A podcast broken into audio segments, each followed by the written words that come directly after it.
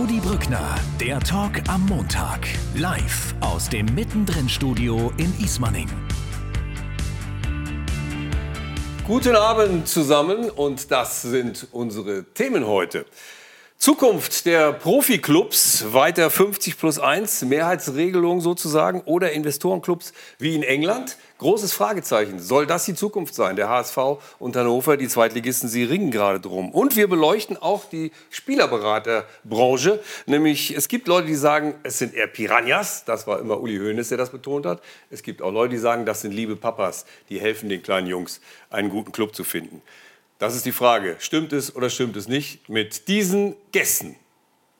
Robert Schäfer sollte in Hannover Geschäftsführer Martin Kind beerben, doch Anfang Juli wollte der Verein nicht mehr und Ende Juli wollte der Verein dann plötzlich auch Martin Kind nicht mehr. Also jetzt sind beide sozusagen nicht mehr bei Hannover 96. Zur Zeit. Am Ende wird sich noch zeigen. Morgen treffen sich nämlich äh, vor Gericht Martin Kind und Hannover 96. Darüber werden wir natürlich ausführlich reden. Und Robert Schäfer sagt auch, die 50 plus 1 Regel ist eigentlich eher eine 50-50-Situation in Hannover. Wie meint er das denn?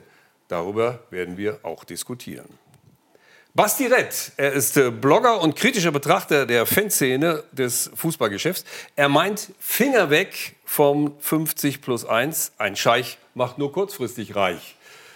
Ja, oder auch langfristig vielleicht. Auch das werden wir begutachten. Und Stefan Schnorr ist bei uns, Ex-Fußballprofi beim HSV und Wolfsburg. Er sagt, zu viele Ahnungslose sind im Fußballgeschäft unterwegs. Da ist das Problem in beiden Bereichen, bei 50 plus 1 und bei den Spielerberatern. Auch das werden wir entsprechend besprechen. Und zugeschaltet ist uns Erkut Sögüt. Er ist Spielerberater unter anderem von Ex-Nationalspieler Mesut Özil. Und er behauptet, Vetternwirtschaft ist im Fußballbusiness an der Tagesordnung.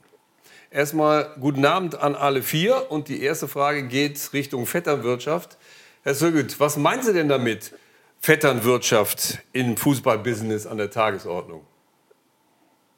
Ja, zunächst einmal Hallo an alle, Hallo in die Runde. Also ja, Vetternwirtschaft ähm, im Fußball ist verankert, wie in anderen verschiedenen Geschäftszweigen im Business ist Vetternwirtschaft auch ein Teil im Fußball. Und nicht nur in Deutschland oder in England, überall ist das verbreitet, dass Familienfunktionäre in den Vorständen ihre Brüder, Söhne etc mit einschalten und vor allem auf der Beraterseite mit einschalten. Äh, deswegen trenne ich immer Spielerberater von sogenannten Vereinsberatern, die zwar auch unter dem Deckmantel von Spielerberater abgewickelt werden, allerdings nicht dieselbe Tätigkeit ausüben wie ein Spielerberater, der wirklich einen Spieler betreut, über Jahre pflegt und dann auch die Karriere mit begleitet. Gibt es allerdings Leute, die auf der Vereinsseite sitzen, auch über, unter dem Deckmantel von Spielerberater Millionen in Provision kassieren und am Ende wird über die nicht diskutiert, sondern es wird nur über diejenigen das, diskutiert, die wirklich die Spieler betreuen. Das ist ja schon äh, ein, ein, heftiger Vorwurf. Haben Sie denn ein Beispiel aus der Fußball-Bundesliga zur Vetternwirtschaft? Meine ist, also äh, da braucht man äh, nicht großartig recherchieren. Wenn man bestimmte Namen in bestimmten Vereinen angibt, dann findet man sofort auch auf Transfermarkt gelistet äh, ob es Brüder sind oder Söhne sind von verschiedenen Vereinsfunktionen in Deutschland, England, Italien. Also es, ist, geht, das ist kein deutsches äh, Problem oder Phänomen, das gibt es überall auf der ganzen Welt. Gut, aber, also aber wir, wollen ja, wir wollen ja besonders über die Fußball-Bundesliga reden. Und äh, um das den Zuschauern ja. nochmal klar zu machen, äh, wir erwischen Sie äh, auf, dem, äh, auf dem Trip bei der Major League Soccer, also über den Teich haben wir unsere Schalte organisiert. Ähm, deshalb auch bei Ihnen ist es noch ein bisschen heller als bei uns, aber weil Sie in Los Angeles sind im Moment. Aber äh, nochmal zurück, die deutsche Liga, äh, meinen Sie dann da so Brüderpärchen, wie zum Beispiel äh, Michael und Karl-Heinz Rummeniger, oder wie soll ich das verstehen?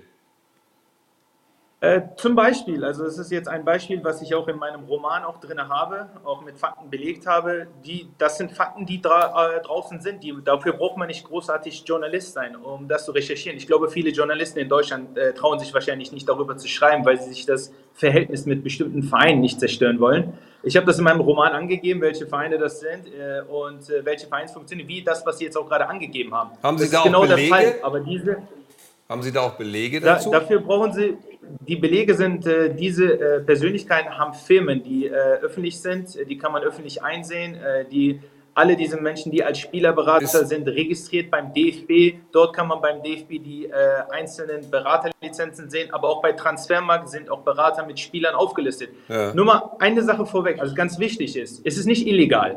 Und das bestreite und das sage ich auch nicht. Es ist nur die Frage, ob es ethisch korrekt ist, mhm. ob, ob, man sowas zulassen soll oder nicht. Und das überlasse ich dem Leser. Ich sage nicht, dass es richtig oder falsch ist. Ich sage, dass es es gibt. Ja, und das muss der Fan auch entscheiden, der dann halt dahin geht und die Tickets bezahlt ja. und viel Geld ausgibt für Trikots, zu sehen, ob Familienmitglieder in einer Vereinsstruktur, nicht in einer Businessstruktur, mhm. die von Mitgliedern äh, geführt werden. Das heißt, wenn ein Verein von jemandem besitzt wird, von einem Investor, und der seinen Sohn einsetzt, dann ist es wiederum was anderes, weil das ein Familienbusiness ist. Wir reden hier von Vereinen und nicht von Geschäften, die jemandem gehören. Okay, vielen Dank erstmal für die, für die Richtigstellung, weil das, damit nicht der Eindruck aufkommt, äh, da ist ja was illegal, sondern es ist eben eine Frage, ein Geschmäckle sozusagen. Äh, kannst du das bestätigen, dass da schon innerhalb der Clubs einiges gemauschelt wird, um es mal so auszudrücken, Vetternwirtschaft? Oh, so, so krass, wie Herr Sugelt das jetzt gerade gesagt hat, ist mir persönlich das nicht äh, mhm. untergekommen. Ähm, dafür ist er wahrscheinlich dann auch dichter dran in dem Ganzen.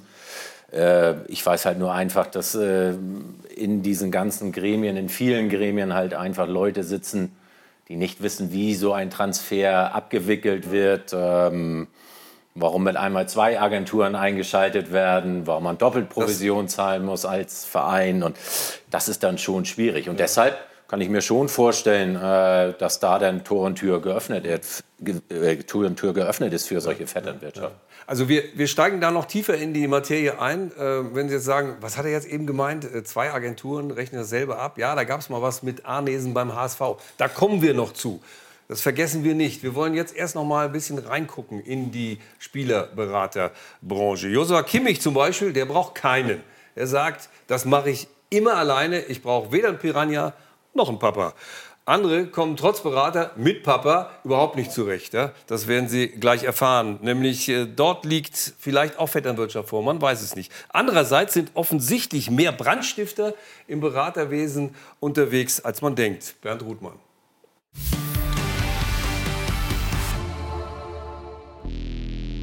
Erkut Sögüt bewegt sich im Spannungsfeld des modernen Fußballs.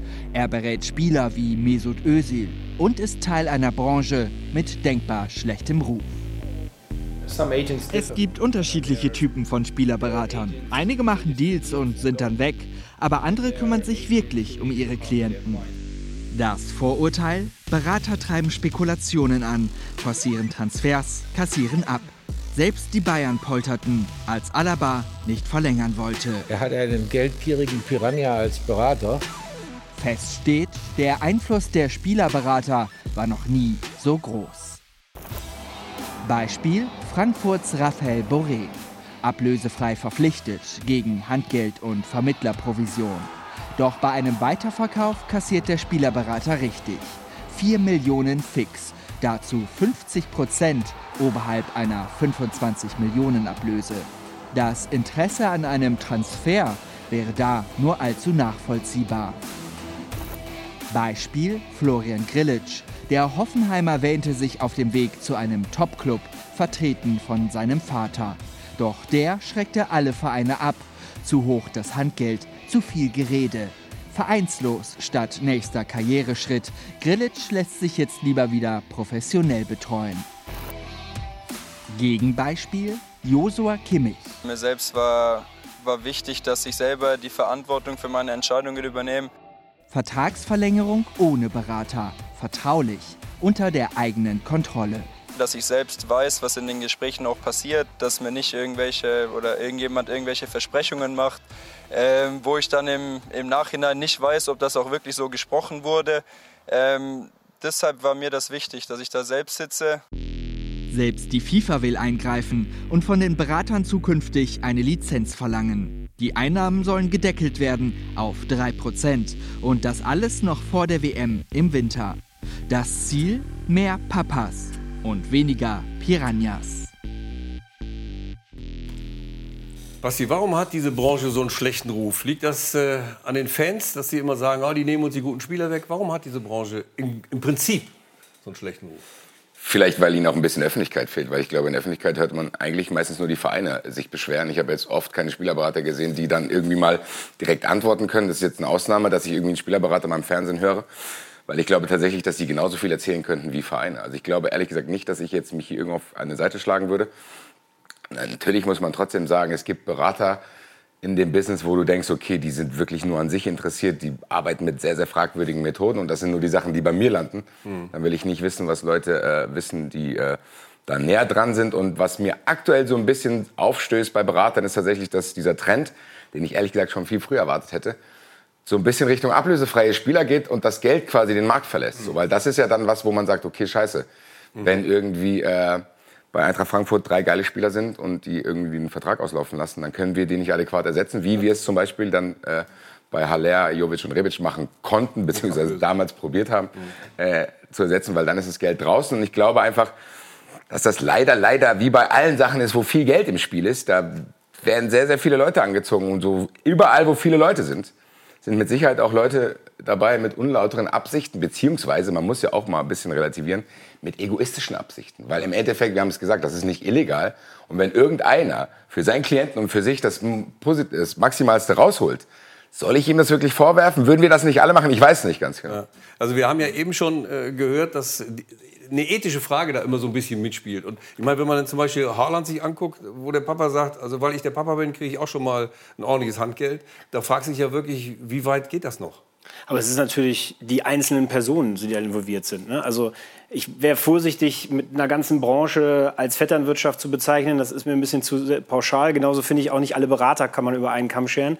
Ähm, es ist sicherlich oft so, dass Vereine so eine Art Berater-Bashing betreiben in Transfers, um zu erklären, warum der Spieler nicht bleiben kann. Ja. Ähm, aber letztlich ähm, liegt ja am Spieler selbst. Er kann das selber steuern, er kann jederzeit einen Berater wechseln, er kann jederzeit sagen, das möchte ich nicht mitmachen. Jeder Spieler muss unterschreiben, was in den Verhandlungen, also muss mit Verträge unterschreiben, also weiß, was in den Verhandlungen gesprochen wurde. Gut, aber in erster Linie spielen die Spieler Fußball. Ja, aber es geht um ihren. Ich glaube auch ehrlich gesagt, dass Basis. es leider also, Spieler also, gibt, die vielleicht nicht alles gerade so also gut einschätzen können, mhm. denen man auch irgendwie eine Frikadelle ans Ohr babbeln kann. Zu sagen, ja, hier, das machen wir. Wo der Berater dann vielleicht nicht das Beste für den Spieler im Sinn hat, sondern vielleicht das schnelle Geld, weil er dann bei einem Transfer bei einer Ablöse mitkassiert. Ja. Also ich bin mir sicher, dass es solche Fälle gibt. Und ich mhm. glaube, umso jünger die Spieler werden, umso gefährlicher ist es auch. Mhm. Gerade wenn du dann vielleicht auf Eltern triffst, die das auch nicht einschätzen können. Und dann kommt ein erfahrener Berater in so einen Haushalt rein, wo ein junger Kerl ist, der denkt, oh geil, ich will Profi werden. Und die Eltern denken, geil, ich muss vielleicht irgendwann nicht mehr arbeiten und kann dann, keine Ahnung, ja, ja, ja. von meinem Sohn leben. Und solche, da gibt es mit Sicherheit Fälle, wo man denkt, okay, da hat der Berater nicht das Allerbeste äh, vom Spieler äh, im Auge. Aber ich glaube tatsächlich auch, dass es Berater gibt, das will ich auch nochmal sagen, die ihrem Spieler wirklich geholfen haben. Weil ich glaube nicht, dass jeder Spieler und auch nicht jeder Verein alle Telefonnummern hat, die man irgendwie haben muss, um irgendwie coole Sachen für sich rauszuholen. Also ich, nochmal, Entschuldigung, ich glaube, so ein Berater, es gibt mit Sicherheit, klar, wie überall, gute, vielleicht nicht ganz so gute, aber Berater sollten doch in erster Linie für die Spieler da sein, die ein mittleres Niveau haben. Ne, damit, wenn es irgendwo bei einem Verein nicht läuft, dass man dann in der Lage ist, vielleicht einen anderen Verein zu besorgen. Aber jetzt auch das von, von Josua Kimmich sich hinzustellen, er macht das jetzt alleine. Ja gut. Zuvor hat er auch einen gehabt. Zuvor hat er einen gehabt, dann ist er Nationalspieler geworden, ist einer der Besten auf seiner Position in der ja. Welt. Dann ist das relativ einfach, das selbst zu machen und sich da hinzustellen. Ne? Also vorher hat er auch einen Berater gehabt, der ihn irgendwo zu RB Leipzig gebracht hat und vielleicht auch von RB Leipzig zu Bayern und ihm den einen oder anderen Vertrag gemacht hat. Also Oh, Darko Zügelt, wie, wie, wie geht man äh, ja. als Berater denn selber mit den schwarzen Schafen um? Also ähm, zunächst einmal das äh, größte Problem, was wir als Berater dort äh, draußen haben, ist, dass wir nicht reguliert sind. Ja, es ist eine, äh, 2015 hat eine Deregulierung von FIFA stattgefunden. Also die haben gesagt, wir kümmern uns jetzt nicht mehr um die Berater, jedes Land soll machen, was sie wollen sozusagen. Und wir haben eine Situation, die einfach nicht gut ist für den Berater, für den Spieler, für die Vereine, weil das reflektiert sich überall hin. Das heißt, jeder, der gerne als Spielerberater arbeiten möchte, kann heute auf die Seite des DFB gehen, kriegt ein paar Sachen dort, zahlt 500 Euro und ist Spielerberater. Ja. Also so einfach ist es heute, Spielerberater es zu sein. Aber als Spielerberater zu arbeiten, ist aber nicht eine ganz andere Sache. Und deswegen brauchen wir dringend Regularien, wir brauchen eine Barriere, um Spielerberater zu werden. Also, wir brauchen eine Prüfung um Spieler, etc. etc.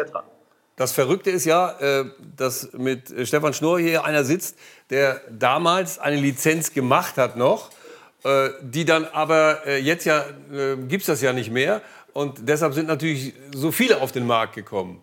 Aber nochmal noch mal zurück, was, was wollen Sie denn eigentlich oder was fordern Sie denn von den Vereinen oder sogar von der, von der FIFA oder vielleicht von den Spielern, dass es besser wird? Also ich glaube, die, die, Lösung dazu ist Ausbildung. Also Spielerberater müssen ausgebildet werden, die brauchen dafür eine Lizenz, wie wir auch schon besprochen haben. Es soll jetzt dieses Jahr kommen. Ich war auch drei Jahre selber ein Teil der äh, Kommission mit der FIFA. Wir haben halt darüber gesprochen, wie die neuen Regularien aussehen können. Und das wird Ende dieses Jahres verabschiedet und ab nächstes Jahr werden die Regularien in Kraft treten. Also wir brauchen ausgebildete Spielerberater, die wirklich wissen, was sie machen. Aber auf der anderen Seite brauchen wir das natürlich auch für die Vereine. Also wenn einer sagt, hey, ein Spielerberater sollte eine Lizenz haben, sollte eine bestimmte Ausbildung haben, ein Sportdirektor meines Erachtens muss genauso gut ausgebildet sein, weil da, äh, da äh, passieren auch viele Sachen. Es ist nicht nur auf der Beraterseite, sondern auch auf der Vereinsseite. Und was da für Sachen äh, passieren, da, da, können wir jetzt noch mal kurz äh, Stichwort Arnesen mit reinnehmen. Äh, das war, wann war das, Stefan? 2012. 2012, ja. Da, da war Frank Arnesen Sportdirektor beim HSV. Ist neu geworden, ja. Oder, oder gerade geworden. Und, und dann äh, fragte plötzlich einer aus dem Aufsichtsrat dich, der ja schon die Karriere beendet hatte, 2006 hast du bei Wolfsburg ja aufgehört, fragte dich trotzdem, wie kann das sein, dass da zwei äh, Berater plötzlich äh, wegen einer Sache abrechnen? Ja, also wenn er die Frage gestellt hätte, dann hätte das ja schon intelligent geklungen. Aber er ja? hat ja die Frage gestellt, ist es normal, dass zwei Agenturen okay. in dem Geschäft ja, so. einen Deal machen ja. oder einen Transfer abwickeln? Und da habe ich ihm gesagt, nein, das ist nicht normal. Normalerweise macht das eine Agentur, ja. die kriegt dann eben die Provision. Aber hier in diesem Fall wurde zeitlang äh, zwei Provisionen gezahlt seitens des Hauses. Ich meine, das Problem, das Problem ist doch, Herr Söge, dass das Beispiel auch zeigt, äh, Arnesen, das ist jetzt Jahre her, aber in der Situation hat sich ja nichts geändert. Trotzdem ist es so, dass jetzt viele Leute hingehen und dann sagen, oh, jetzt bin ich mal kurz Berater und äh, was springt da für mich an Geld raus? Das heißt, ist der Bedienungs, der Selbstbedienungsladen äh, Fußball zu groß? Äh, also es kommt wieder, ich komme wieder zurück auf die Regularien und ich möchte auf diesen Fall Bezug nehmen, weil der ist interessant, weil äh, heute, also Stand heute, kann, können in einem Deal äh, drei verschiedene Berateragenturen eigentlich aktiv sein. Auf der Spielerseite, auf der kaufenden und auf der verkaufenden Seite. Mhm. Und was schlimmer ist eigentlich, ist derselbe Berater oder dieselbe Agentur kann alle drei Parteien in demselben Deal vertreten und drei Rechnungen erstellen. Das ist, äh, das ist heute möglich. Das stimmt nicht. Das ist ein, Interessen, das ist ein Interessenkonflikt. Das ist ein Interessenkonflikt. Äh, stopp, stopp, stopp, stopp, stopp, stopp. Ja, äh, können wir gerne darüber diskutieren. Ja, ja. ja Moment. Äh, ich, ich bremse deshalb, äh, weil Robert Schäfer sagt, ja? stimmt nicht. Nee, stimmt doch nicht. Sie können nicht auf beiden Seiten innerhalb eines Transfers als Berater sitzen und abkassieren. Wenn das passiert, ist es nicht wirksam. Also zumindest Nein, in Deutschland. Also da, da, muss ich gegen, da, da muss ich äh, gegen argumentieren. Das stimmt leider nicht so, was Sie da wissen. Äh, das ist nicht äh, FIFA-Recht, was Sie da sagen. Also FIFA-Recht. Nee, bürgerliches Gesetzbuch, auch, was ich da sage. Das, und, das, und, das, und das strahlt sich auch in allen Vereinen und das, und das ist auch gang und gäbe.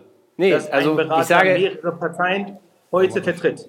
Das ist, das ist, das ist bürgerliches, das ist bürgerliches Ausnahme, Gesetzbuch. Das ist, das ist bürgerliches Gesetzbuch in Deutschland, dass sie nicht auf zwei Seiten agieren können. Ja. Ähm, und das ja. Äh, ja. ändert auch eine FIFA-Regel nicht. Wenn das gang und gäbe ist, dann macht es das nicht legaler oder nicht richtiger.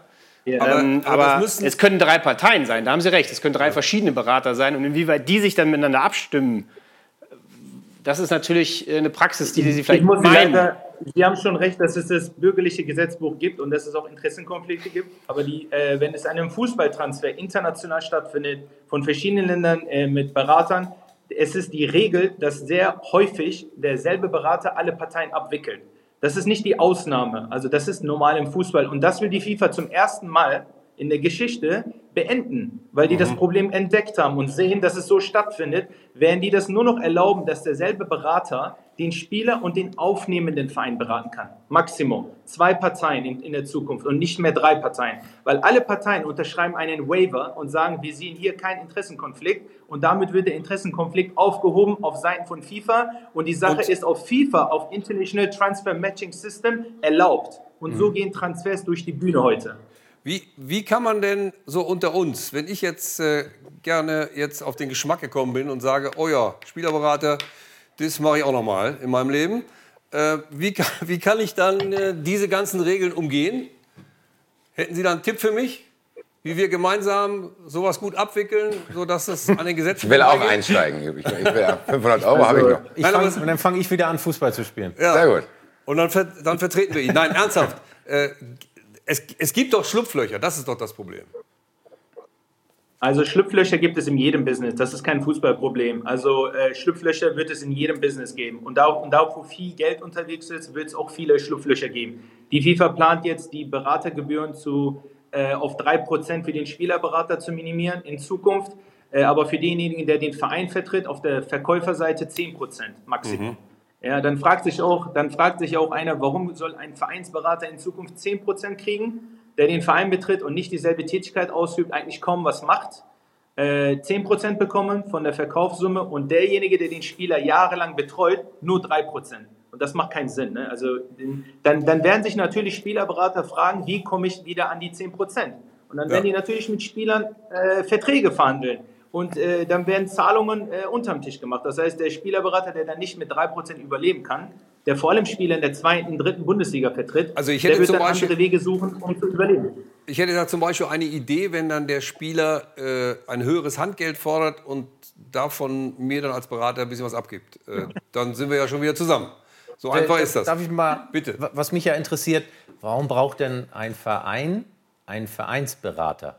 Die haben, sie haben doch Sportdirektoren, technische Direktoren und was weiß ich nicht alles. Und Scouts und Spielanalysten. Warum braucht denn ein Verein einen Vereinsberater, der 10% Provision kassiert? Weil die Vereine keine Ahnung haben. Also ähm, ich kann sagen, dass aus der Situation des Vereins heraus, dass jetzt, wenn ich einen englischen Verein zum Beispiel nehme, es insoweit Sinn machen kann, weil man als Verein dann erst später auftritt, also einen Vertreter sozusagen hat, der zum späteren Zeitpunkt erst dann offenbart, welcher Verein es ist, damit die Summe entsprechend nicht sofort hochgeht. Andererseits gebe ich da völlig recht, das kann der Verein selber. Dafür haben wir Experten und äh, Aber nicht alle. können das machen, nicht alle, aber tatsächlich ist das ja die Kernaufgabe des Sportdirektors, ähm, die, äh, die Aufgabe wahrzunehmen. Ähm, aber es ist natürlich eine interessante Frage, warum man es nicht dahingehend ändert. Also ich finde das gut, dass das reglementiert wird, auch in der Höhe. Ähm, ich glaube übrigens nicht, dass ein Spielerberater, wenn er 3% bekommt, davon nicht leben kann. Ähm, also die Sorge müssen wir uns, glaube ich, nicht äh, geben. Aber ähm, warum es nicht so ist, dass die Spieler selber äh, die Berater bezahlen. Also warum die Vereine überhaupt die Spielerberater, die ja schon Spielerberater heißen, ähm, äh, nicht tatsächlich von den Spielern bezahlt werden. Ich glaube ehrlich gesagt, die ganzen Diskussionen, die wir jetzt hier führen, sind trotzdem irgendwann dann obsolet, weil die werden Mittel und Wege finden. Wenn wir jetzt sagen, die Spieler müssen das selber bezahlen, dann wird der Spieler sagen, ich will mehr Geld, weil ich muss meinen Berater noch zahlen, dann holt er sich das da wieder zurück. Wenn ich nur drei Prozent nehmen darf, dann schließe ich irgendwelche Deals über irgendwelche anderen Werbepartner, was weiß ich was ab, als wenn die nicht wüssten wie die diese Regularien umgehen. Das ist ja im Endeffekt genauso ein zahnloses Ding wie Financial Fair Play. Die Spielerberater, die sowieso jetzt schon findig sind, die werden Mittel und Wege finden, das irgendwie zu umgehen. Und ich glaube, das Hauptproblem wird damit halt nicht gelöst. Das ist im Endeffekt dann was für die Öffentlichkeit. So, ja, wir haben es ja probiert und bla bla.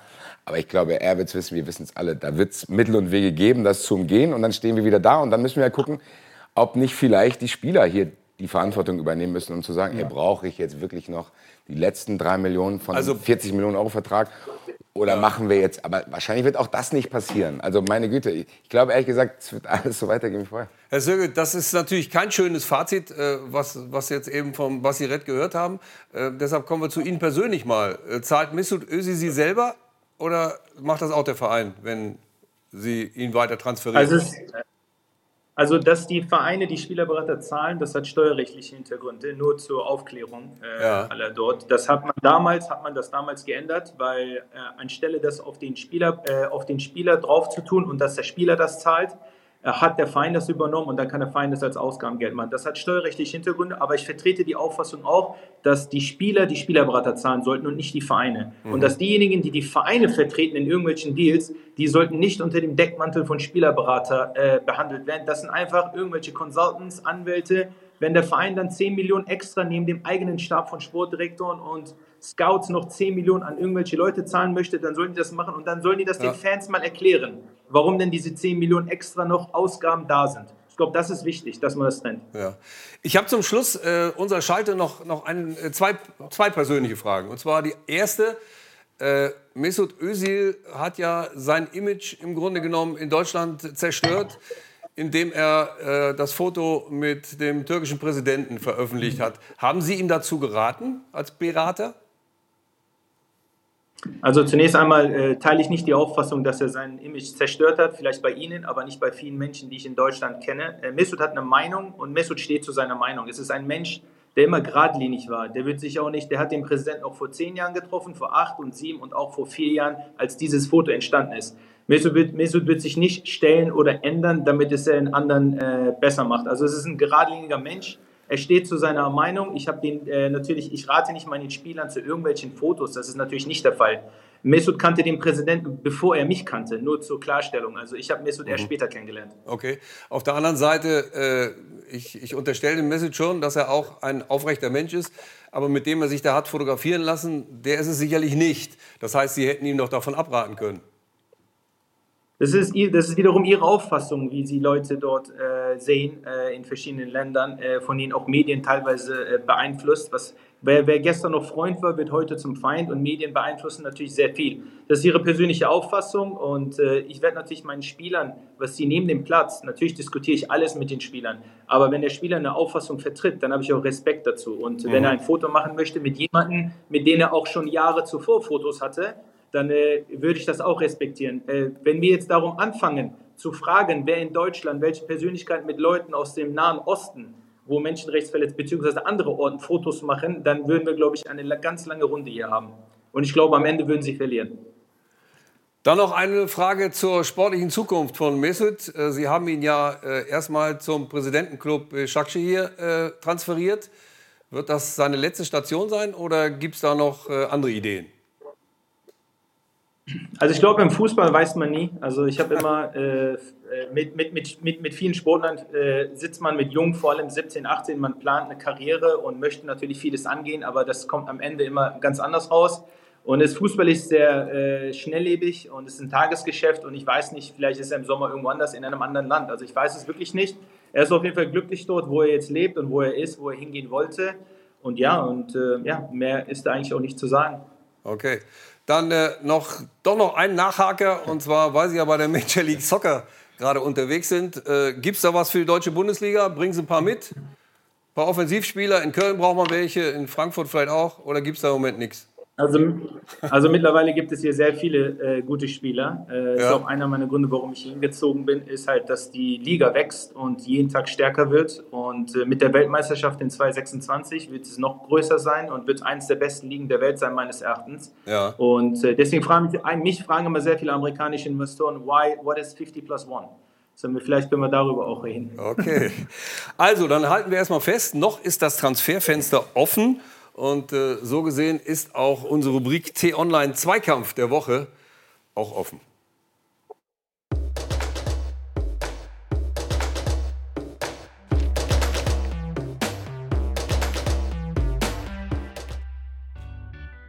Flo, wie hast du denn Eintracht Frankfurt im Tippspiel eingeschätzt? Gar nicht, da habe ich nicht mitgemacht.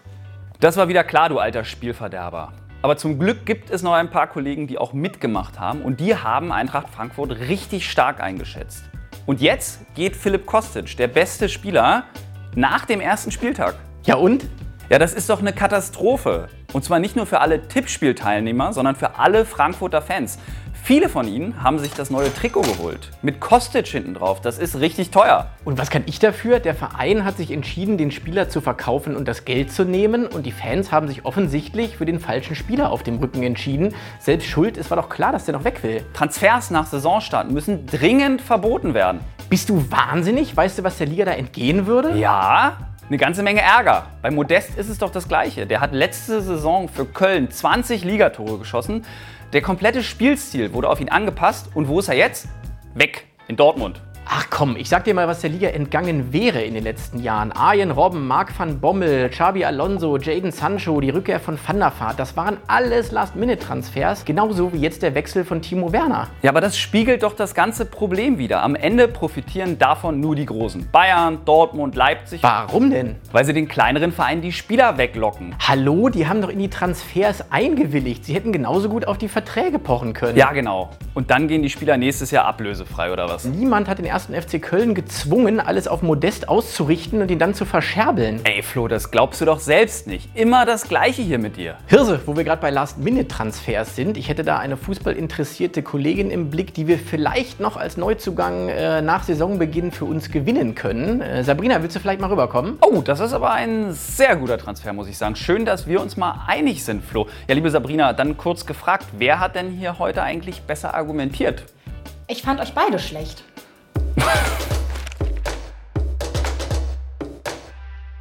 Haben also Köln und Frankfurt, Basti, ein Offensivproblem? Könnt ihr noch einen gebrauchen? Noch ist das Transferfenster offen? Ja, ich glaube, ist weg? offensiv sind wir tatsächlich dieses Jahr gut aufgestellt, auch wenn es sehr, sehr ärgerlich ist. Letztes Jahr hatten wir unfassbar überragenden Kostic und in der Mitte keinen Stürmer. Jetzt haben wir geile Stürmer und keinen Kostic. So, also, Das ist natürlich, aber als Eintracht-Fan ist man es gewohnt. Die Büffelherde wurde uns schon weggekauft, aber äh, Aber ich sag dir, ich sag dir, es gibt ja unseren Kontaktmann bei der Major League Soccer. Da werden wir noch mal nachhaken, ob es ja, ich weiß einen nicht. Geber Ich gibt. glaube, liebe Grüße nach Augsburg, ob das so gut äh, funktioniert, äh, wenn man dann, dann so den Hype-Train fährt, äh, weiß Ja. ich nicht. Aber ich glaube, dass die Eintracht offensiv gut aufgestellt ist. Aber äh, um Bezug zu nehmen auf den Zweikampf der Woche gerade, ich muss auch sagen, mich fuckt unglaublich ab, Mhm. dass das Transferfenster nicht mit Saisonbeginn schließt, weil Ja. da so viele Sachen dranhängen. Als Kind Kicker Sonderheft, geil, Zugänge. Das eigentlich Kicker. Sonderheft kann ich nach zwei Tagen wieder wegschmeißen. Ja. So, das interessiert mich dann gar nicht mehr, weil diese Spieler dann irgendwie gewechselt sind. Und gerade Vereine wie die Eintracht, und ich will ja jetzt gar nicht so tun, oh, die arme Eintracht, weil die Eintracht macht es ja mit dem anderen Verein dann auch nach unten vielleicht, wenn die dann aus der zweiten Liga einholen. Das ist halt scheiße, weil du, du bist als Trainer, du machst eine Saisonvorbereitung und dann am Ende kommt irgendwie mitten in der Saison einer auf die Idee, ah, guck mal, hier unser Innenverteidiger hat sich verletzt. Lass doch mal eine wichtige Stütze bei der Eintracht rausreißen mit Indika.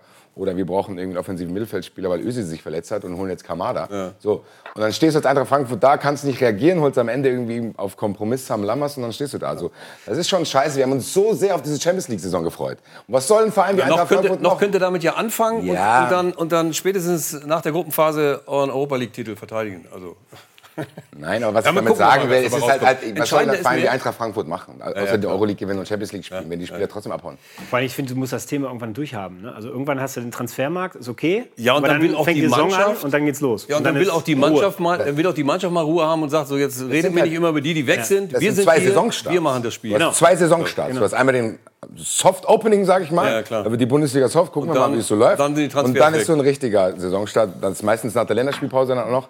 Und dann hast du aber schon vier, fünf Spiele. Also drin. der Zufall will es ja, dass äh, Herr Sögut in Hannover geboren wurde. Ich meine, dafür kann man seine Eltern verantwortlich machen und nicht ihn. Aber das Schöne ist, äh, Herr Sögut, dass wir gespannt sind, dass, dass äh, Sie auch zu 50 plus 1 in Hannover und diesem ganzen Chaos auch was sagen können. Denn das wird unser nächstes äh, Stichwort sein nach der Werbung. Hannover 96, ein Traditionsclub, der eigentlich wieder hoch will und dann dieses auseinander äh, hat.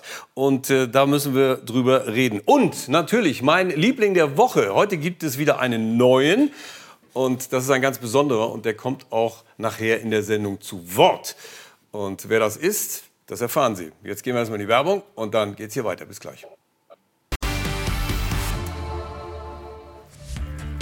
Martin Kind steht im Mittelpunkt einer Auseinandersetzung von Hannover 96 äh, mit ihm als Geschäftsführer, der kein Geschäftsführer mehr ist. Der ehemalige Geschäftsführer, der auch Geschäftsführer werden sollte, ist bei uns im Studio. Nämlich mit Robert Schäfer, der natürlich immer noch bei uns ist, Basti Red und auch Stefan Schnorr. Und wir wollen natürlich gemeinsam uns auch um diese Situation kümmern, auch mit dem zugeschalteten Gast Erkut Sögüt. Ähm, weil es geht ja eigentlich darum, wie stellen sich Traditionsvereine, weil die betrifft es besonders, neu auf, auch für die Zukunft. Dieses 50 plus 1, was Sie jetzt im Hintergrund sehen, ist das die Lösung? Das ist die große Frage. Also einige sagen, wenn ein Verein die Mehrheit behalten will, ist er mittelfristig ohne Investoren nicht mehr konkurrenzfähig. Dann müsste diese 50 plus 1 im Prinzip fallen. Geldgeber wollen natürlich mitreden. Und äh, da beginnt auch das Problem, nämlich mit dieser Regel. Bernd Ruthmann.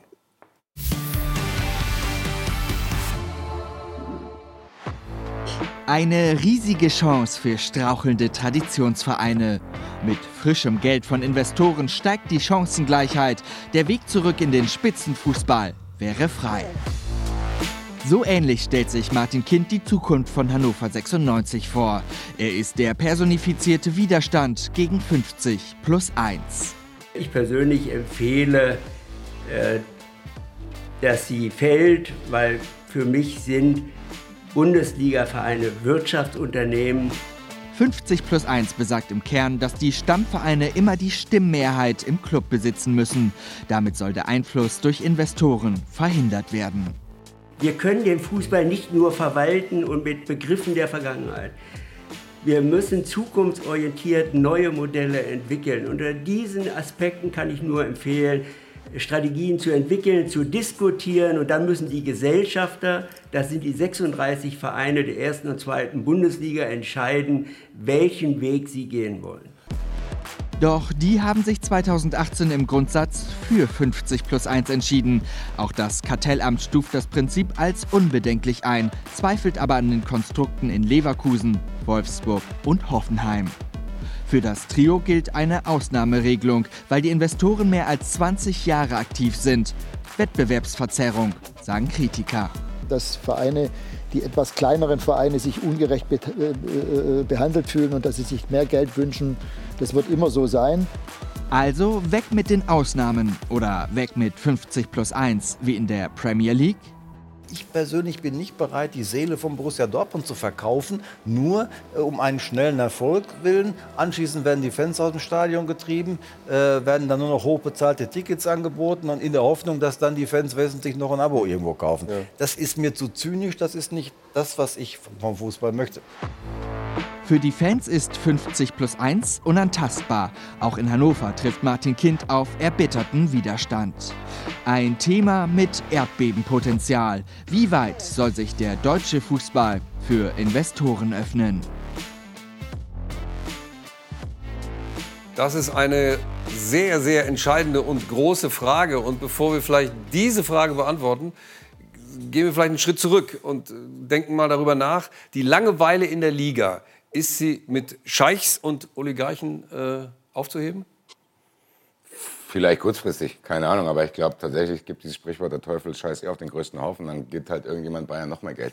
Weil wenn ich Investor bin, kann ich auch das Cash geben. Ja, das haben wir ja bei, jetzt gerade bei dem Telekom-Vertrag gesehen. Ne? Die zahlen jetzt ja. 50 Millionen pro Saison. Am Ende ist das auch ein vergiftetes Argument, zu sagen, hey Leute, ihr wollt doch bestimmt, dass die Bundesliga spannender wird, dann mhm. lassen wir 50 plus einfallen, dann haben wir einen anderen Meister. Nee, Leipzig könnte es doch theoretisch machen. Leipzig ist doch schon da. Leipzig kümmert sich nicht um 50 plus 1. Und was mhm. passiert? Gar nichts passiert. Ja. Was ist? Die fahren mit 600 Leuten nach Schottland in eine Kathedrale in Ibrox Park. Ja, du kannst dir das, was du kannst dir das nicht kaufen. Da kann Martin Kind mir erzählen, ja, man muss Geld rein, Geld. Das Geld kann dir aber organisch gewachsene Emotionen doch nicht kaufen. Das sehe ich doch in Leipzig. Ja. Ich sehe doch in Leipzig, dass da sportlicher Erfolg ist. Das ist ein unglaublich geiler Spieler. Was würde ich dafür geben, in Kunku zu sehen? Aber es bockt niemanden. Die gehen da samstags mittags hin, wenn das Wetter gut ist, dann gehen sie wieder nach Hause. Aber wenn sobald, boah, Schottland ist dann schon ein bisschen weit, bla bla. Was sehen wir bei der Eintracht? Das ist ein Verein, der mitgliederbasiert ist, wo organisch gewachsene Liebe entsteht und die fahren mit 40.000 nach Barcelona. Das kannst du, da, kann, da können Milliarden in die Bundesliga fließen. Du wirst dir das aber, nicht kaufen können. Aber Basti, du siehst Spannung auch, kannst du auch anders schaffen. Aber du siehst auch gerade beim HSV oder auch bei Hannover 96, dass solche Traditionsvereins, wenn sie dann erstmal abgestürzt sind, es ganz, ganz schwer haben, da wieder rauszukommen. Frankfurt ist im Moment ein positives Beispiel, die anderen beiden ein negativ. Du sagst, 50-50 ist das eigentlich, das 50 plus 1. Das musst du uns mal erklären. Das war ja eingangs der Sendung so. Was meinst ja, du? Ja, vielleicht äh, erkläre ich sofort. Vielleicht noch mal von weg. Ich glaube auch, das liegt einfach daran, egal ob du Investoren hast oder ob du Verein bist, du musst einfach inhaltlich gut arbeiten. Wenn du inhaltlich gut arbeitest, kannst du auch eine Bundesliga wieder spannend machen. So, um, ähm, wenn du Ausrufezeichen. Wenn du Sollen wir aufhören? Jetzt können wir aufhören. aufhören? So, und das wird das. Nee, nein, das aber erklär's mal. Nein, weil also in, in, allen, in allen denkbaren Konstellationen ist genau das richtige Argument. Wer, wer, wer hält denn RB Leipzig davon ab? 300 Millionen zusätzlich im Jahr zu investieren. Niemand. Oder 500 Millionen. Niemand. Können sie jederzeit machen. Ja, machen sie aber nicht. Also von daher ähm, ist das möglich, aber ähm, die Frage ist, inwieweit die, ähm, die, die Inhalte bestimmen und eben nicht eine Machtfrage. Und letztlich ja. diskutieren wir nur über eine Machtfrage äh, und kümmern uns gar nicht um die Inhalte. Und links und rechts überholen uns andere Länder, weil sie inhaltlich besser sind, weil sie digitaler sind, weil sie nachhaltiger arbeiten, weil sie diverser sind. Weil sie sich nicht um 50 plus 1 kümmern. Genau, weil sie nicht die Machtfrage diskutieren, sondern wie wird der Fußball besser? Wie wird, äh Aber wieso ist das eine Machtfrage? Weil es von, ähm, also wenn ich zum Beispiel aus Hannover, mhm. ist, es, ist es eine reine ideologische Machtfrage. Da hat eine, ähm, äh, eine Führung sozusagen übernommen mit, dem, mit der Maßgabe, Kind muss weg als einziges Programm seit 2019. hat den Verein in der Führung, also das Präsidium ist ja sozusagen mit ähm, gewählten, von den Mitgliedern gewählten äh, Vertretern besetzt, die ihren EV seitdem nicht sanieren konnten, immer noch von zusätzlichen Geldern abhängen. Ähm, Ja, und haben nur ein Thema, dass, ähm, äh, dass sozusagen Kind weg muss. Aber Jetzt sagen wir mal eine Sekunde, ist- der ist weg. Ja. Was ist denn dann? Aber ich verstehe es in Hannover insofern nicht, auch als Außenstehender nicht. Mhm. Äh, die sind abhängig vom Geld vom Kind, sind abhängig vom Geld vom Rossmann. Und äh, die beiden sind ja sowieso ein Duo. Und äh, jetzt schicken sie beide vor die Tür. Wie soll das weitergehen in Hannover? Genau, das ist die Frage. Und Ja, vielleicht, weil Ja, ich keinen gibt's Bock auch mehr drauf Antwort? haben. Also ganz ehrlich, Martin Kind, unglaublich erfolgreich ist das Modell auch nicht. So, was habe ich als Hannover-Fan, was mussten die, was mussten die Hannover-Fans in den letzten Jahren für eine Scheiße fressen? So, das ist mit Sicherheit nicht nur die Schuld von dem e.V. jetzt. Klar gibt's Querelen, aber ich glaube nicht, dass Martin Kind an dieser ganzen Geschichte unschuldig ist, gerade weil er immer wieder sagt, 50 plus 1 muss weg. Er hat sich mit der Fanszene angelegt, bla bla. Ich bin da nicht so tief drin. Ich, Aber weiß wenn es du- aber wenn du ich will nur sagen, das Ergebnis von Hannover 96. Martin Kind hätte ja theoretisch auch mehr Geld reinballern können. Aber weiß jetzt hast du doch- er verkauft, aber Ja. er hätte ja theoretisch gesehen, klar hätte er nicht die Macht dafür bekommen, aber theoretisch gesehen hätte er ja all das machen können, hätte uns zeigen können, wie das ist, wenn jemand wie Martin Kind, der meiner Meinung nach keinerlei sportliche Expertise hat, Nee, klar. Es ist alles ein Beispiel. sagen kann. Ich kann Hannover-Fans verstehen, dass es auf dieser Jahreshauptversammlung dort Gesänge gab, weil die sich befreit gefühlt haben. Weil vielleicht ist es denen, und das muss man ihnen lassen, vielleicht ist es denen lieber, ein ehrlicher Zweitligist zu sein, als irgendwie ein chaotischer Erstligist, wo man nur noch übereinander, miteinander redet. Und ich weiß nicht, ob da der EV das Problem ist, der jetzt vielleicht auch nicht Bevor so wir viel weiter, Zeit hatte. bei, das bevor wir weiter bei Hannover einsteigen, lass, lass mich. Da, lass nur, mich ein, das- nur ein Satz ja? dazu. Nur ein Satz dazu. Ähm, beide Seiten haben da ihren Teil dran. Keine Frage. Mein Punkt ist nur, du brauchst ja auch danach einen Plan. Wie geht's denn weiter? Also im und Moment- den sehe ich weit und, bei weit und breit nicht. Also im Moment sieht das, ja so aus, als sie das- gemeinsam das akzeptiere untergehen. Ich ja. Das akzeptiere ich stopp, ja. lass uns Hätten das. die sich vorbereiten müssen. Genau. Zu sagen, wir können jetzt nicht auf euer, hier ist Nummer drei, der gibt uns auch Geld, obwohl 50 plus 1 bleibt, wie das der andere auch Basti, jetzt kommt doch noch, jetzt kommt noch die viel besser. nehmen, wir, nehmen wir den HSV mit rein. Ja? Da gab es jetzt gerade den, den Hinweis, dass äh, der Aufsichtsrat abgelehnt hat, äh, 120 Millionen von äh, Investor Kühne zu nehmen, ähm, weil die noch ein ganz komplizierteres Konstrukt haben, nämlich 75,1 Prozent äh, gehören dem Verein und das bisschen, was noch bleibt, kannst du verschabeln. Das haben sie verschabelt. Wie siehst du die Zukunft? Da hat, kommt jemand und fährt mit Schubkarrenweise das Geld vor die Tür und die nehmen das nicht an? Zu Recht. Ach so. Für mich zu Recht. Warum? Ich bin da, ich Warum bin da, zu Recht? Weil ich kann doch nicht an Herrn Kühnes Stelle dieses Paket schnüren mit den Forderungen Ja. und geht Und das For- sofort an die Presse. Warte, wir müssen äh, kurz aufklären. Die Forderung heißt, dass sowohl der Sportdirektor Bolt als auch äh, der Finanzchef weg sollen. Nee, Bei Kühnes nur, Forderung. nee, Bolt nicht, sondern nur Herr Okay. Wüstefeld. Ja, Äh, Wüstefeld es sollen, ist der Finanzchef. Äh, zwei, äh, zwei seiner Personen in den Aufsichtsrat rein, etc. etc. So. Ja, und dann zwingt er die wieder Van der Vaart zu holen, obwohl es Und sportlich dann ist es doch so eine. Sache, ähm, ich muss das doch erst einmal mit den Gremien beim HSV besprechen. Ja. Ich kann doch nicht an Herrn Kühnes Stelle gleich an die Öffentlichkeit gehen. So habe ich A, die Öffentlichkeit komplett gegen Ja. mich und die im Verein fühlen sich völlig überfahren, wissen nicht, wie sie damit umgehen sollen. So. Aber ganz entscheidend ist das, was Robert gesagt hat. Fangt doch endlich mal inhaltlich an zu arbeiten. Besinnt euch auf das, was eure Stärken sind. Sowohl der HSV als auch Hannover 96, als auch jetzt wieder Schalke 04. Ich habe da gestern ein Interview gesehen von Rufen Schröder, glaube ich, war das, der gesagt hat, so, wir arbeiten Fußball. Ja, das ist das, wofür Schalke 04 steht, seit Jahrzehnten. Sie arbeiten Fußball und dann sind sie erfolgreich. Keiner will da schön Spielerei sehen mit Hackespitze als, 1, als, 2, 3. als sie nicht gearbeitet haben, sind sie abgestiegen. Ne? So sieht's aus. Also äh, gleichzeitig ist es aber auch so, dass Marco Bode äh, von Werder Bremen wiederum gefordert hat, äh, wir müssen die, die äh, Werkselfnummer, also dass die die Möglichkeit haben, entsprechend äh, zu bezahlen. Hier sehen wir es nochmal. Alle, alle, am liebsten wäre mir, wenn die Ausnahmen beseitigt werden. Ja? Das wäre für mich die beste Lösung. Die zweitbeste wäre aber schon, 50 plus 1 zu verändern oder aufzugeben. Also er fordert die Aufgaben mehr oder weniger, sodass für alle Vereine die gleichen Bedingungen gelten. Schalten wir wieder über den Teich zu Erkut Sögüt. Ist das aus Ihrer Sicht mehr oder weniger eine typisch deutsche Diskussion? Da sind die international äh, die Ligen viel weiter? Also, ja, also äh, zunächst einmal ein sehr interessantes Thema für mich. Also ich bin wirklich gebürtiger Hannoveraner und ich bin stolzer Hannover 96-Fan, das vorab kurz. Und äh, Auch das noch. ein sehr interessantes Thema. Ja, ein sehr interessantes Thema für mich, was ich seit Jahren verfolge, auch während meiner Promotion, auch teilweise daran gearbeitet habe. Ich kriege ich, ich habe zehn Jahre fast in England gelebt, lebe jetzt seit kurzem in Amerika und diese Diskussion um 50 plus 1 läuft auch hier. Weil hier gibt es viele Investoren, die gerne in Europa in gute Vereine, in gute Infrastruktur investieren wollen. Und in Deutschland gibt es eine gute Infrastruktur. In Deutschland ist ein Riesenmarkt für diese Investoren, wo, wo, wo die sehr gerne in deutschen Vereine, ob es dritte, zweite Liga investieren wollen. Die sagen aber, if I pay, I rule. Das heißt, wenn ich zahle, muss ich auch bestimmen können. Und das ist leider nicht der Fall mit 50 plus 1.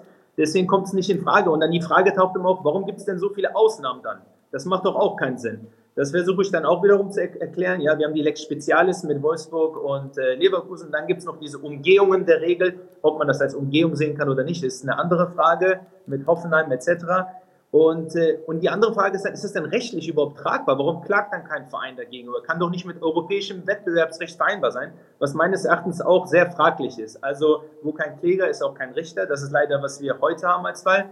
Also ich glaube, mit strengen Auflagen müsste man 50 plus 1 ändern. Also es in dem heutigen Kontext, wir leben in einer globalen äh, Wirtschaft, wo Fußball nicht mehr lokal ist, sondern global ist, wo der, äh, wo der Dortmund, wo Dortmund Fans in äh, Indonesien und Malaysia hat und Eintracht Frankfurt auch Fans in Spanien und Italien hat. Stopp. Das ist eine globale Wirtschaft und ich glaube, um das zu erreichen, muss man auch mit der Änderung mitgehen, aber Wie- mit strengen wie Auflagen. könnte dass denn die Änderung aussehen? Rein, Wie- genau, wie also das ist äh, ja, Aber ich kann nicht eine Frage. Nachfrage Also stellen, ganz kurz. Ich will nur eine Nachfrage stellen. Was hat der Fan, der Sp spanische Eintracht-Fan für einen Benefit, wenn 50 plus 1 geht? Er kann doch jetzt auch Eintracht-Fan sein. Also die wollen natürlich, also für mich ist es so, es ist, der Fan ist mittlerweile global. Es gibt nicht nur den Fan. Ja, also ja. ich habe das so mit äh, Premier League Vereinsbesitzern gesprochen, die meinten, die haben mittlerweile mehr Fans im Ausland als in England. Yes, das sind auch für die Fans. Die, die müssen auch gleich behandelt werden und die haben, die kaufen auch Tickets, die kommen auch zu den Spielen. Ja. Es ist eine globale Marktwirtschaft mittlerweile. Es geht nicht nur um die Fans, die in, die in Frankfurt leben. Ja, aber die Frage, die ich habe- Es gibt auch, es gibt, ja. Die Frage, die Und ich habe, was die hindert haben den einen Fan Benefit Fan davon. sein, wegen 50 plus 1 da ist? Ja, genau, die haben einen Benefit davon, wenn die auch ihren Verein und, und die Liga auch wettbewerbsfähiger ist, auch überall auf der ganzen Welt. Das heißt, wenn die Bundesliga als Liga attraktiver ist, und das ist es leider nicht. Keiner guckt sich auf der Welt die Bundesliga an. Warum, warum, Aber warum, ja. warum, warum ist die Bundesliga nicht attraktiver? Wa- Warum? Wenn ich, Ja, was, weil die Bundesliga einfach, kann ich erklären, kann ich erklären. Also es ist äh, nicht attraktiv. Zunächst einmal hat es nicht die Spieler. Um eine äh, Liga attraktiv zu machen, braucht man eine Spieler in vielen Vereinen, die auch miteinander äh, konkurrieren können. Das heißt Wettbewerb, Konkurrenzfähigkeit gibt es in Deutschland seit 20 Jahren wahrscheinlich nicht mehr. Bayern, vielleicht wird mal Dortmund ein, zwei Mal Meister, aber das ist auch, wir, wir wissen immer zu Beginn der Saison, dass Bayern mit 90, 95-prozentiger Wahrscheinlichkeit Meister wird. Und das ist in, für Eng einen Fan Entschuldigung, einfach in, in, in England wissen wir, dass entweder Man City oder Liverpool Meister werden. Und da ist 50 plus 1 Äh, gefallen. Da gibt es keine andere Nein, Mannschaft, das- die Meister wird. Das ist seit Ich Jahren glaube, so. würde ich und in nicht so sehen. Und in Ich Spanien, glaube nicht. Spanien hast du entweder Nein, Real also ich Madrid. sage nicht. Ich glaube, das Also- ist schwierig, also wie gesagt, ich, das das ist ist schwierig, meine- das so pauschal zu machen. Ähm, und zu sagen, die Bundesliga ist nicht attraktiv international, so wie sie jetzt ist. Sie ist eine der Top-Ligen der Welt. Äh, wir haben äh, die Europa League gewonnen. Ähm, also ich glaube schon, dass äh, das so, wie sie jetzt besteht, ein Interesse auch international erzeugt.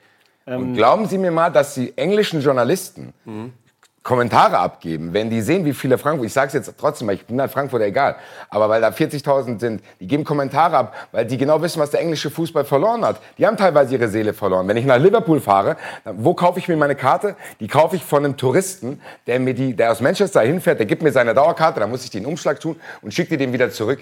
Da stehen Leute, die Stimmung in den englischen Stadien ist kaputt gegangen, weil die eine ganze Generation Fans verloren haben. Weil natürlich Investoren, die machen dann die Preise hoch, die wollen natürlich auch einen Return on Invest. Das sind Investoren, das sind keine Wohltäter, die wollen attraktiver Markt. Wenn ich sowas höre, ja, Frankfurt ist ein attraktiver Markt, ja, dann willst du damit Cash machen. Und dann verlierst du eine Fangeneration. Der englische Fußball hat neben dem Platz so viele Probleme. Und wir idealisieren das immer und vergessen, dass der Hauptbenefit, den die Premier League hat gegenüber uns, einfach die Sprache ist. Und das werden wir nicht ändern. Das ist, die sind globaler, diese Vereine haben eine größere Historie. Das wird die Bundesliga nicht schaffen. Wenn die Bundesliga probiert, das nachzumachen, wird sie meiner Meinung nach einen größeren Fehler machen, als wenn sie sich Also, darauf, besch darauf ist- beschränkt, was sie selber ausmacht. Das ist ja die Frage. Und die Frage vor allen Dingen, die auch im Raum steht, Herr Sögert, ist ja, das Bundeskartellamt will ja jetzt irgendwann auch mal eine Entscheidung fällen. Sie als Rechtsanwalt Ja. im Sportrecht, was sagen Sie denn? Wie wird die Entscheidung denn ausgehen? Also, es ist schwierig zu sagen. Also, ich, ich, ich persönlich vertrete die Auffassung, dass, äh, wenn man die Vorteile des Wirtschaftsrechts ne, des Kartellrechts hinzuzieht und davon profitiert als Verein, als Aktiengesellschaft, als GmbH, kann man nicht sagen, ja, aber die anderen äh, Regularien, die finden für uns nicht statt. Das heißt, Investoren können uns nicht kaufen. Das heißt, man muss entweder ganz oder gar nicht gehen. Also, ich glaube, man kann mit strengen Regularien, ich bin nicht der Fan, sage, dass das englische Modell das richtige Modell ist, aber ich glaube, mit ganz strengen äh, äh, Auflagen. Ich habe jahrelang in Düsseldorf gelebt und Düsseldorf ist eine äh, Stadt mit vielen japanischen Firmen. Und ich kann mir gut vorstellen, dass eine gute, gestandene japanische Firma auch gerne in, in Düsseldorf investieren würde und das aber auch mit strengen Auflagen und die auch gut sind und auch dem Verein gut tut. Und warum soll der FC, warum soll Fortuna Düsseldorf nicht in der Champions League spielen und die Möglichkeit haben? Mal was, Entschuldigung, was, was mich einfach, was mich einfach nach wie vor Düsseldorf kann ich was sagen. Ja, ja, das glaube Was, was mich nach wie vor stört bei diesem ganzen Thema ist, dass der deutsche Fußball einfach so schlecht wegkommt. Ähm, vor allen Dingen dieses äh, Paket äh, Bundesliga, Erste Liga. Ich glaube, wenn, wenn man sich das anguckt und das vergleicht mit anderen Ligen, nehmen wir, nehmen wir England weg. Äh, wir sind ja in Deutschland so ein bisschen auf diesem Trip, wir glorifizieren immer die einzelnen Spieler. Ne, jetzt hat Lewandowski sein erstes Spiel in Spanien gemacht und hier liest du drei Seiten voll davon, er ist nicht zurechtgekommen und die Bindung fehlt. Interessiert mich nicht. Interessiert mich nicht, interessiert wahrscheinlich Übrigens, auch weißt kein, du was? kein Bayern. auch nicht. Kein Bayern-Fan. Der ist weg, spielt im anderen Land, Thema durch. Nur, der deutsche Fußball, dieses Gesamtpaket ist doch, wir haben geile Stadien, die fast immer ausverkauft sind. Wir haben Derbys, die immer ausverkauft sind. Geh nach Italien, guck dir Lazio Rom gegen AS Roman. Da sind 7000 Zuschauer in dem alten Olympiastadion. Interessiert keinen Menschen. In England ist es mittlerweile so, dass sich da Leute gar keine Karte mehr leisten können, weil die viel, viel zu teuer ist. So, aber ist das jetzt dieses Gesamtpaket? Was ist jetzt besser? Dass man vielleicht nicht jedes Jahr die Champions League gewinnt oder dass du dieses Paket in Deutschland hast, wo du sagst, da kannst du auch mal mit deiner Familie hingehen, mit deinen Kindern hingehen, Ich kannst muss, einen Schal kaufen. ich muss dich Cool. leider abgrätschen, meine Damen und Herren. Das ist immer gefährlich, einen guten Defensivspieler von damals abzugrätschen. Ja? Der weiß immer ein Mittel dagegen. Ich habe es jetzt diesmal geschafft, weil wir machen da gleich weiter. An der Stelle sagen aber Dankeschön über den Teich zu Erko Zögüt. Vielen Dank für die offenen Worte und äh, alles Gute in der Major League Soccer. Und wenn dann mal ein Spieler herkommt, dann über Sie und vor allen Dingen werden wir es als Erste vermelden, damit das schon mal klar ist, ja? Also wir müssen ja auch Auf was davon jeden haben, Fall. sonst gibt es wieder ein Beraterbashing. In diesem Sinne, Dankeschön und Tschüss Danke. für, die, Ciao, ciao. für das Mitmachen Ciao. hier bei uns. Alles Gute. Und er ist nicht der Liebling, obwohl er ist der Liebling der Sendung vielleicht, aber wir haben einen Liebling der Woche und auf den kommen wir natürlich gleich. Er wird auch gleich selber zu Wort kommen. Zunächst aber, bevor wir übrigens das noch klären, 50-50 Hannover ist auch noch offene Frage, haben wir noch nicht gesagt, was meint er damit eigentlich? Ist das gar nicht mehr 50 plus 1, sondern 50-50? Also wir haben noch viel zu besprechen, will ich damit sagen, jenseits der Werbung, aber Sie können jetzt erstmal auch etwas gewinnen, haben die Chance auf äh, 50.000 Euro, die sind nämlich im Jackpot. Rufen Sie jetzt an unter, hier sehen Sie es eingeblendet, 0137 600 800 oder schicken Sie das Kennwort Tor per SMS an die 99699. Und dann sind wir nach der Werbung wieder da. Ich wünsche Ihnen viel Glück. Bis gleich.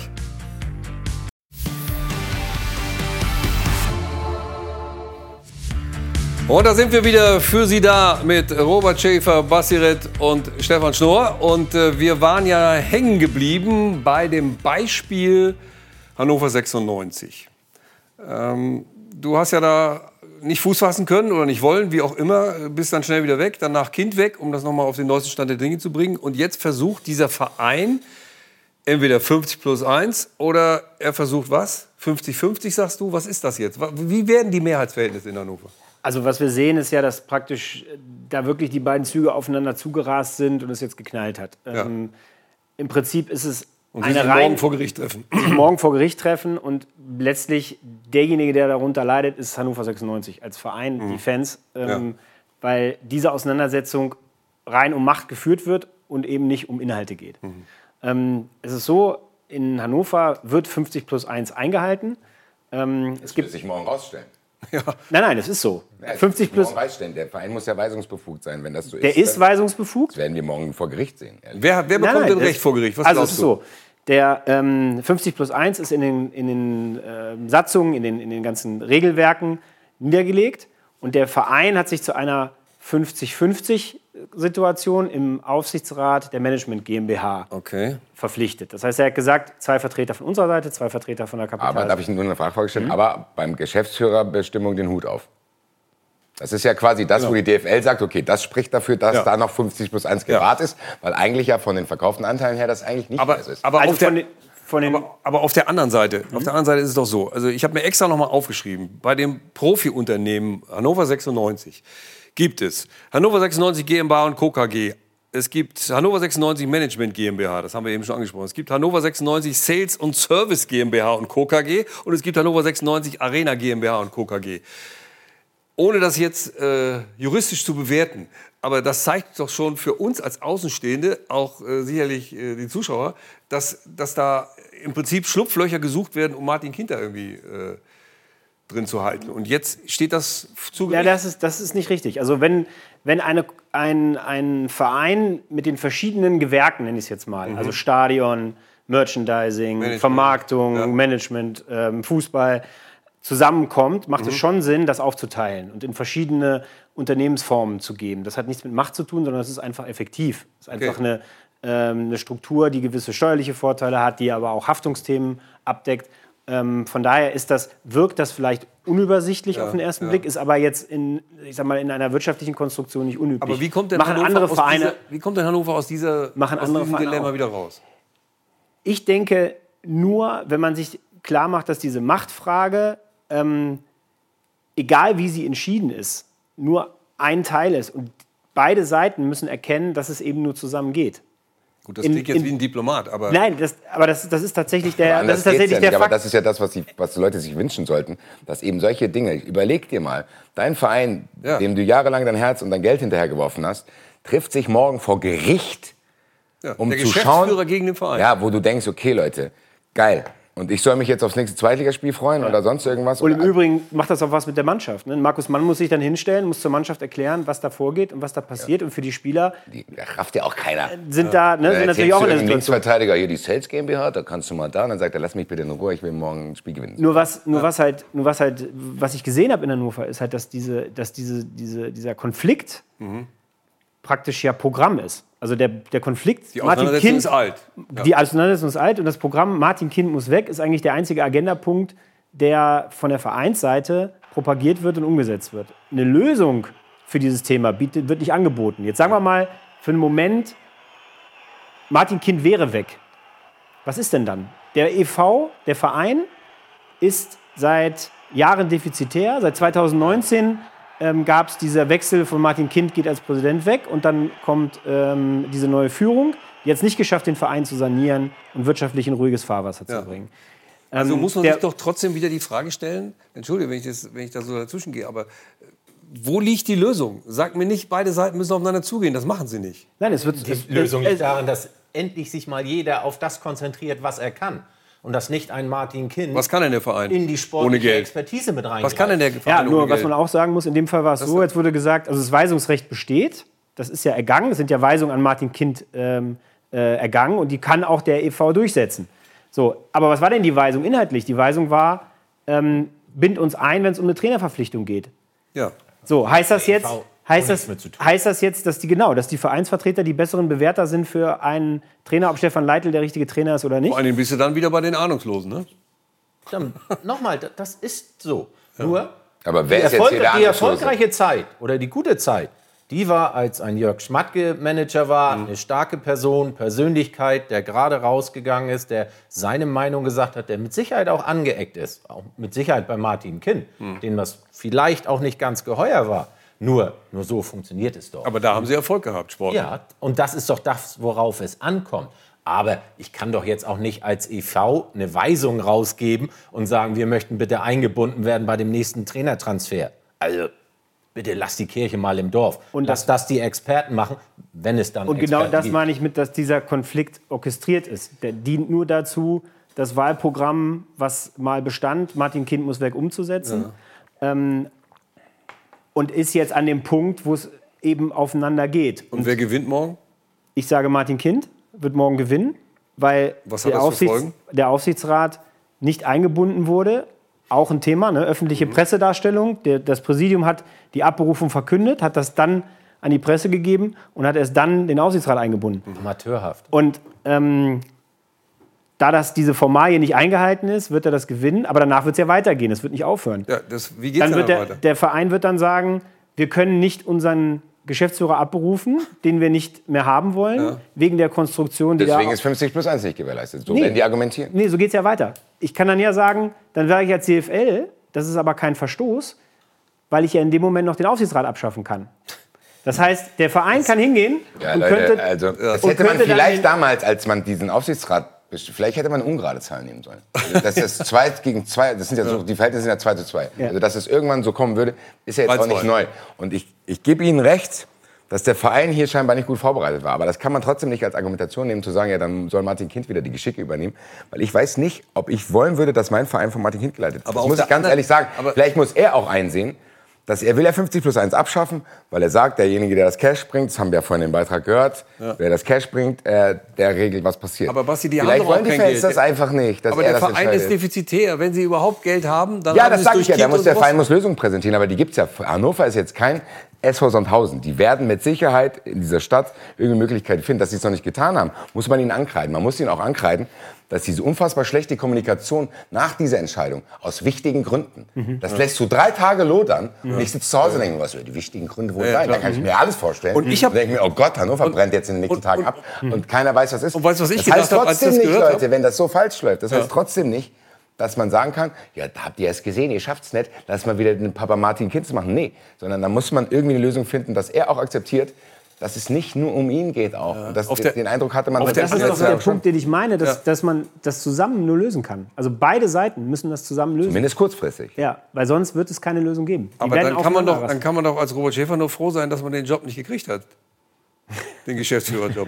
Na, also Vielleicht wär's mit ich, ihm nicht so gewesen. Ich, ich muss sagen, Ja, was, wir, was wir überlegt hatten Weiß ich nicht. Ähm, und was wir auch begonnen haben, Ja. ist, wir haben ja ähm, wieder inhaltliche Themen geändert Ja. ne, und angefasst. Ja. Wir haben mit Markus Mann einen tollen Sportdirektor gefunden. Wir haben, ähm, glaube ich, mit Stefan Leitl jetzt wirklich einen, einen guten Trainer. Wir haben ähm, ein Namensrecht für, das, für die Arena gefunden. Wir haben einen Hauptsponsor gefunden. Also die, die üblichen inhaltlichen Themen begonnen. Ja. Ähm, aber das ist eben nicht die Frage gewesen, sondern es war eine reine ideologische Auseinandersetzung. Und dass ich diese ideologischen Streit da nicht mehr führen muss, da bin ich tatsächlich froh. Ja. Also mit anderen Worten, wir fassen zusammen, Hannover vielleicht morgen eine Entscheidung, ob Kind oder Verein, je nachdem wer gewinnt. Vielleicht reißen sie sich auch mal zusammen. Das wäre vielleicht auch mal ein Vorschlag.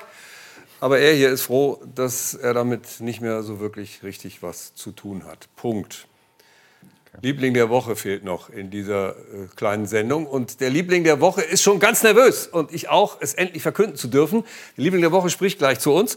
Und äh, vorher können Sie natürlich wieder was gewinnen. Und Sie kennen das ja schon. Hier ist die Telefonnummer. 50.000 Euro sind im Jackpot 013 79 600 800. Oder Sie schicken das Kennwort Tor, SMS mit Tor an 99699. Bleiben Sie dran. Nach der Werbung. Liebling der Woche. Ich freue mich drauf. Bis gleich.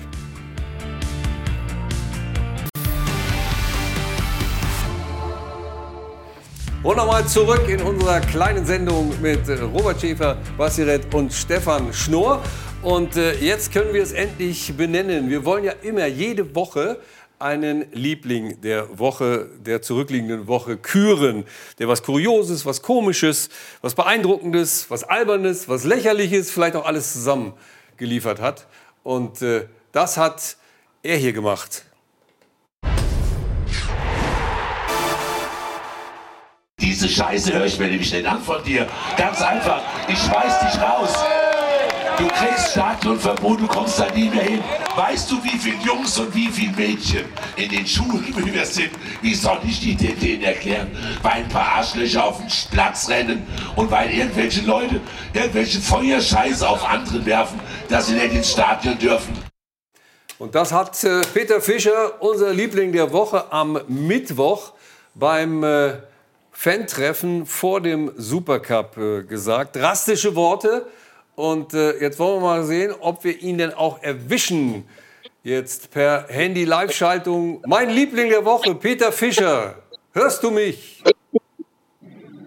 Hallo, hallo. Ich habe ja gesagt, der Ton ist schwach. Auf der Bühne war ich laut, aber die Übertragung jetzt ist wirklich sehr, sehr leise. Ja, das stimmt, aber wir haben es gut gehört und äh, ich will nur eins wissen. Und zwar, ich freue mich ja, dass du immer so drastische Worte hast für die Fans, aber glaubst du auch, dass diese drastischen Worte bei den Fans etwas auslösen, dass die Gefahr des Geisterspiels weg ist?